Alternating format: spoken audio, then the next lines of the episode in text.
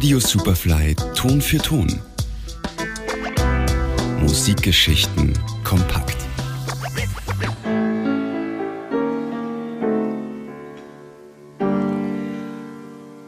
Am 23. September ist Herbstbeginn, eigentlich eine schöne Jahreszeit. Die Blätter färben sich oder poetischer ausgedrückt, sie sterben.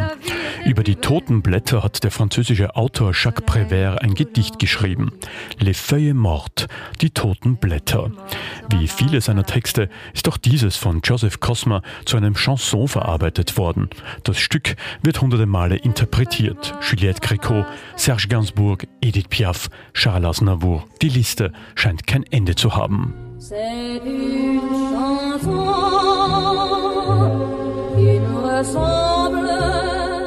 Im Jahr 1949 überträgt der amerikanische Sänger und Komponist Johnny Mercer den Text des Liedes ins Englische, verändert aber dabei den Inhalt, indem die Sehnsucht eines soeben Verlassenen geschildert wird.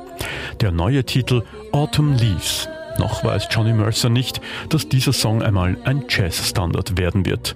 Joe Stafford nimmt die erste Platte auf, auch Bing Crosby interpretiert den Song. Der Erfolg stellt sich aber erst 1955 ein, als der Pianist Roger Williams seine Version zum Nummer 1 Hit macht.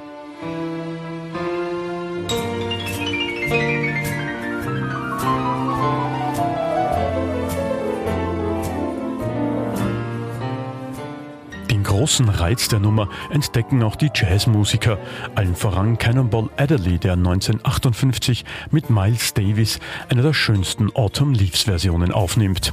Das Stück wird zum Standard und zu einem der großen Klassiker des Jazz und das in ganz unterschiedlichen Tempi. Es erlebt zahlreiche Vocal-Versionen, unter anderem von Mel Tormé, Didi Bridgewater, Tony Bennett und so vielen anderen. Bis heute wird der Song immer wieder aufs Neue aufgenommen.